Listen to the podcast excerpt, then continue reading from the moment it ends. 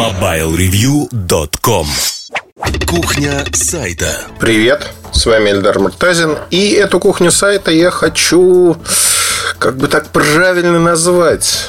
Подкуп, не подкуп, но вот возникает часто история такая Ну, во всяком случае в прошлом она возникала чаще, у кого-то она наверняка есть, а, для нас она не работает, для меня в частности. Но, тем не менее, иногда я слышу следующее, что как же так вы написали обзор нашего устройства или там рассказали про него? У нас были такие планы работать с вами, Эльдар, и с Mobile Review, и теперь вот эти планы, они просто невообразимы, потому что вы плохо написали. Как правило, это говорят пиарщики.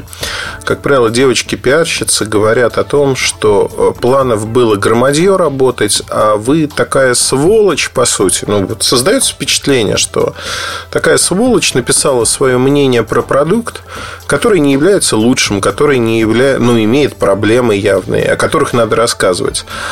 А, нарушает, скажем так, благостную картину других журналистов и блогеров, которые пришли на презентацию, рассказали про то, как все симпатично, интересно.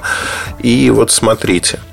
Вообще, здесь надо, наверное, разобрать всю ситуацию по косточкам, чтобы понять, а что это такое, как себя вести и а, надо ли на это как-то реагировать или на это реагировать не нужно. Вообще история, когда вас манят чем-то и говорят, вот, если вот так, то будет вот так, она, ну, постоянно, потому что мы общаемся с разными людьми. Но, вы знаете, как мне кажется, правильно организованная редакция и Редакция начинается с вас, с ваших представлений о прекрасном, о том, что вы можете говорить, чего вы говорить не можете. И здесь очень важно делать простую штуку. Для себя понять, а зачем вы этим занимаетесь. Если вы занимаетесь... Есть разные люди, есть разные стратегии. Если вы занимаетесь для того, чтобы получить какие-то деньги, от э, тех или иных людей, это одна история. Тогда в этой стратегии, конечно, вы должны прислушиваться к тому, что вам говорят, а именно с точки зрения того, что вот будешь себя хорошо вести, получишь пирожок, наверное.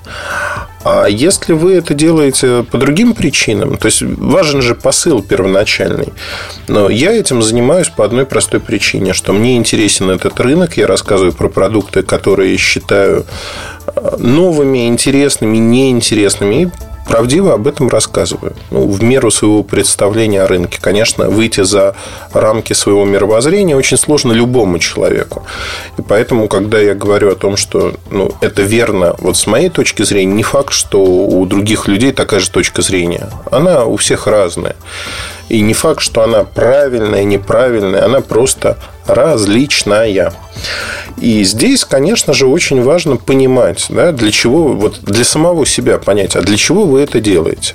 Если вы это делаете для того, чтобы рассказать, а, как дело обстоит на самом деле, то вас не должно волновать в принципе, когда вам говорят о том, что мы хотели, мы не хотели. Вообще вот это э, некое побуждение в будущем, вот, э, это тоже такая морковка, которая никогда не происходит не происходит ни по, по одной простой причине, что, как правило, люди, говорящие подобные вещи, они никогда этого не планировали, это просто там средство давления, такое дешевое, сердитое средство для того, чтобы вынудить вас что-то делать. Вынудить, причем э, таким образом, что, в общем-то, ну, если мы говорим про пиарщиков, про рекламное агентство, вынудить, чтобы вы это сделали Э, как говорится, бесплатно, быстро и были лояльны к бренду.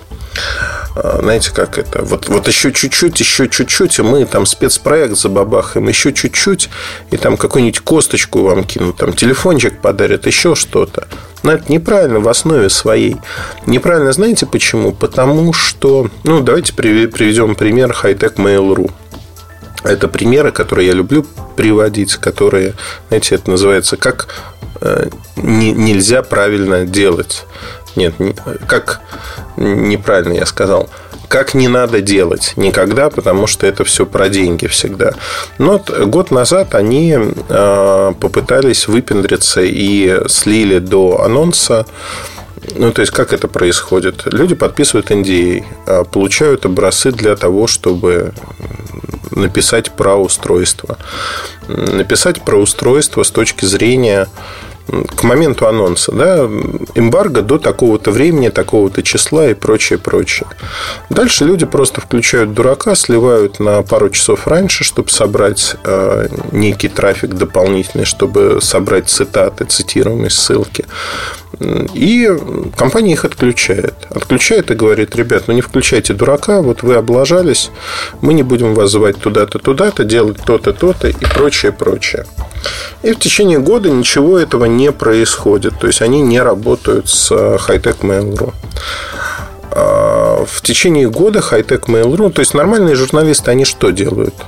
Ну, не работает компания. Они идут, покупают устройство и пишут про него то, что они считают. И вот если посмотреть, а, скажем так, статьи там, годичной давности, а, то Sony хорошие продукты были. Если почитать, что стали писать редакторы этого издания потом в своих твиттерах, а, социальных сетях, меня постоянно дергают звонками по поводу разделения Евросети на две части. Радищики звонят. Совершенно ведомости опубликовали совершенно чумовую статью, которая под собой оснований никаких не имеет. Такой дикий слух о том, что Евросеть акционеры в виде мегафона и вампелкома могут разделить пополам. Вот 4000 салонов просто формально. 2000 уходит мегафона, 2000 вампелкому слух дикий, не имеющий под собой оснований. Я уже с участниками этого процесса успел пообщаться с утра, и Конечно, все сказали дословно, это развлекуха, которая к реальности отношений не имеет. Но я думаю, что это правда. Правда с точки зрения того, что нереально. Почему? Любое разделение Евросети приведет к тому, что компания фактически умрет. Я думаю, что компания, которая приносит деньги в кризис, она, ну, за нее будут держаться и не будут пытаться сделать что-то, что эти деньги, в общем-то, вымоет. Ну, вот такое лирическое отступление. Но давайте вернемся к нашим баранам, к нашей кухне сайта и поговорим о том, что э, происходит там с Sony. Ну, вот эти ребята писали про Sony всякие гадости в течение года. Писали, писали гадости, и в итоге э, состоялась у них там поездка в штаб-квартиру Sony – возобновление отношений и прочее, прочее. И теперь Sony снова стали хорошими. Ну, вот я это называю проституцией в прямом смысле этого слова. Там Антон Спиридонов, э, Дмитрий Рябинин. Ну, там они этим занимаются давно. Люди со стажем, как говорится. Почему? Ну, потому что это не про реальность продукта. Не про то, насколько хороший продукт, насколько адекватна цена, насколько там перспективы и прочее.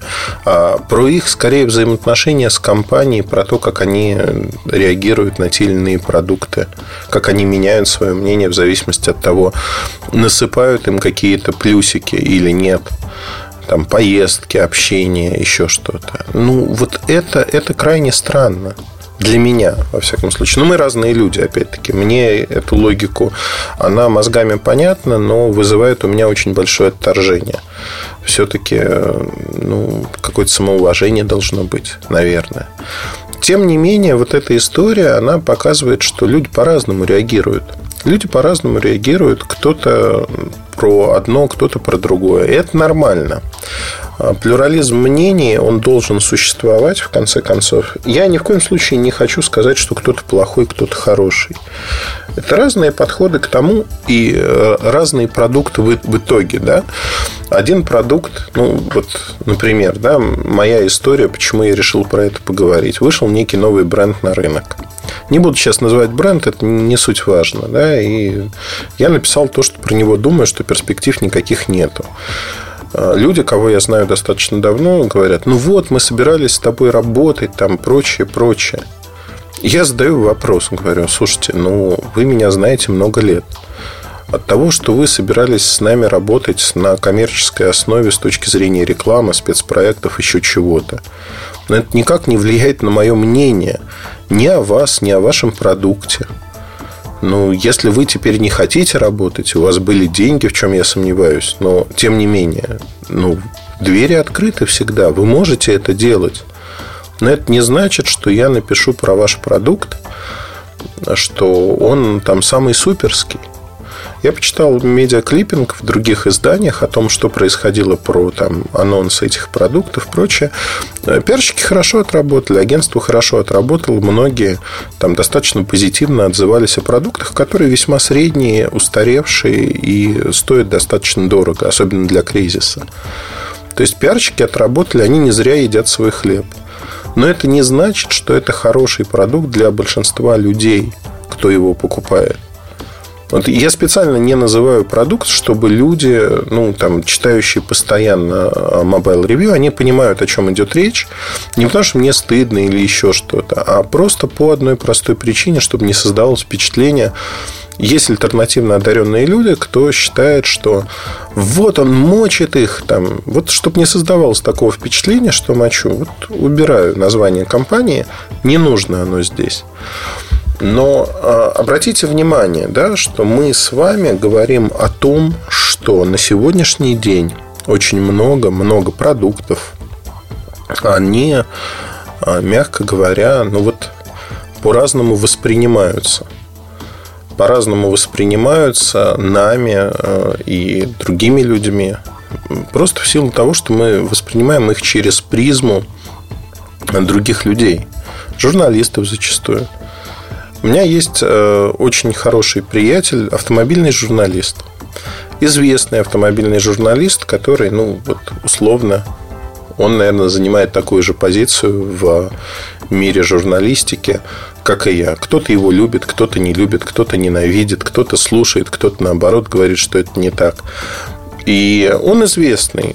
Причем в автомобильной журналистике конкуренция несколько выше, выше с точки зрения того, что там величин сходных с ним ну, относительно много, несколько человек. И вы знаете, ну, в силу того, что и изданий, в общем, крупных, сильных тоже больше. А, вот я с ним абсолютно все, специфика разная, абсолютно все то же самое. И он имеет слабость к машинам, ну, определенным, но при этом ездит на другой машине. Я говорю, слушай, ну почему? Ну вот тебе нравится машина, почему ты ездишь на другой? Он говорит, я мучаюсь. Но я понимаю, что со всех точек зрения а, вот они являются нашими рекламодателями. Они являются там крупными рекламодателями. И если я буду еще ездить на их машине, то вообще начнут говорить. Я говорю, ну так про тебя и так говорят. Он говорит, ну да, но так это вот совсем как-то некрасиво. Я вот на такое подвижничество не способен, тем более, что ну, много лет пользуюсь там линейкой Galaxy, ноутами, а, пользуюсь, потому что они мне нравятся, потому что хорошо фотографируют, и это мой выбор. Я стараюсь пользоваться лучшим, что есть на рынке. Там, MacBook как компьютером, а, Canon зеркальной камерой, ну и прочее, прочее. Тут как бы у каждого свой выбор. Кто-то скажет, Nikon лучше, но это не суть важно. А, вопрос в том, что мне иногда а, пишут люди, которые там, в яростном, в праведном гневе говорят, вот мы понимаем, как вы зарабатываете себе на жизнь. Но вот недавно у меня было общение с таким человеком, который совершенно точно знает, как я зарабатываю на жизнь, что я живу за счет рекламы, что я аналитика никому не нужна, а реклама ну, нужна. Реклама приносит так, я ему об этом написал, но меньше 5% моего дохода. То есть, если говорить вот лично про меня, про Эльдара Муртазина, 5%. Я могу себе позволить говорить все, что я думаю про бренды, невзирая на лица, невзирая на отношения. Это очень дорогого стоит. И вы знаете, ну, я специально создавал для себя ситуацию, когда я смогу это делать. И я делал это с первых дней. Почему? Потому что кривить душой – это нехорошо. Опять-таки, все зависит от вашей стратегии, от того, что в конечном итоге вам нужно получить. Если вы хотите э, иметь возможность говорить то, что вы думаете, невзирая там на лица и прочее, прочее, это одна история. Если вы хотите э, максимизировать свои прибыли, то ну, журналистика это не та сфера, в которой наверное, надо было трудиться для того, чтобы зарабатывать большие деньги. Тут нет больших денег. А мараться из-за маленьких денег, вот таким образом, как люди это себе представляют, ну, это надо себя очень сильно не любить. Не любить себя, окружающих и прочее. Ну, вот это вот действительно фу-фу-фу. Мне кажется, что это неправильно. Мы как-то с Ваней Охлобыстиным на эту тему беседовали. И, конечно, у нас там точки зрения совпали. Что действительно фу-фу-фу и ну, нехорошо. Поэтому я, я не знаю, вот у, у многих людей в моем окружении именно вот такое отношение, потому что это неправильно. Там, хотите считайте для кармы, хотите считать для себя. Не знаю, но это просто неправильно. Неправильно, и надо как-то по-другому к этому относиться. Опять-таки, я совершенно спокойно реагирую на то, что э, в некоторых компаниях, где я работаю, где я тружусь, там как в каких-то как внешний консультант, в каких-то я инвестор, акционер. А, есть люди, работающие в этих компаниях, которые считают заочно, и они знают, что Муртазин жутко продажный. Это их мнение, которое, знаете как, оно сформировалось под влиянием среды. Ничего греха таить. Ну, многие же люди так думают. Ни в коем случае вот это тоже для альтернативно одаренных людей это не является оправданием. Это скорее размышление на тему почему так бывает и почему так происходит. Они очень часто возникают в а, подкастах периодически, потому что надо эту тему освежать, с другой стороны, э, смотреть, обсасывать. Мне кажется, это важно. В первую очередь, для меня самого, чтобы не забывать, кто я, что я, куда я иду и почему я это делаю. Вот тут, знаете, так нарезку сделали. Ага, Мартазин берет деньги. А, так вот, люди, которые работают, трудятся в этих компаниях, они совершенно безосновательно, ну, там считают. Я никогда ни в одной компании не пытался никого в этом переубедить. Почему? А потому что это не важно. Вот это абсолютно не важно. Все равно про вас будут говорить, все равно вы, э, вы поступаете так, как считаете нужным, без оглядки на всех окружающих. И это ровным счетом то, что я вот сказал девочке-пиарщику, которая говорила мне о том, что вы, мы хотели с вами работать, мы хотели то-то, то-то, а вот теперь вот теперь у нас не получится работать, потому что у вас, Эльдар, вот такая позиция. Позиция не зависит от вашего желания или нежелания работать. Абсолютно нет.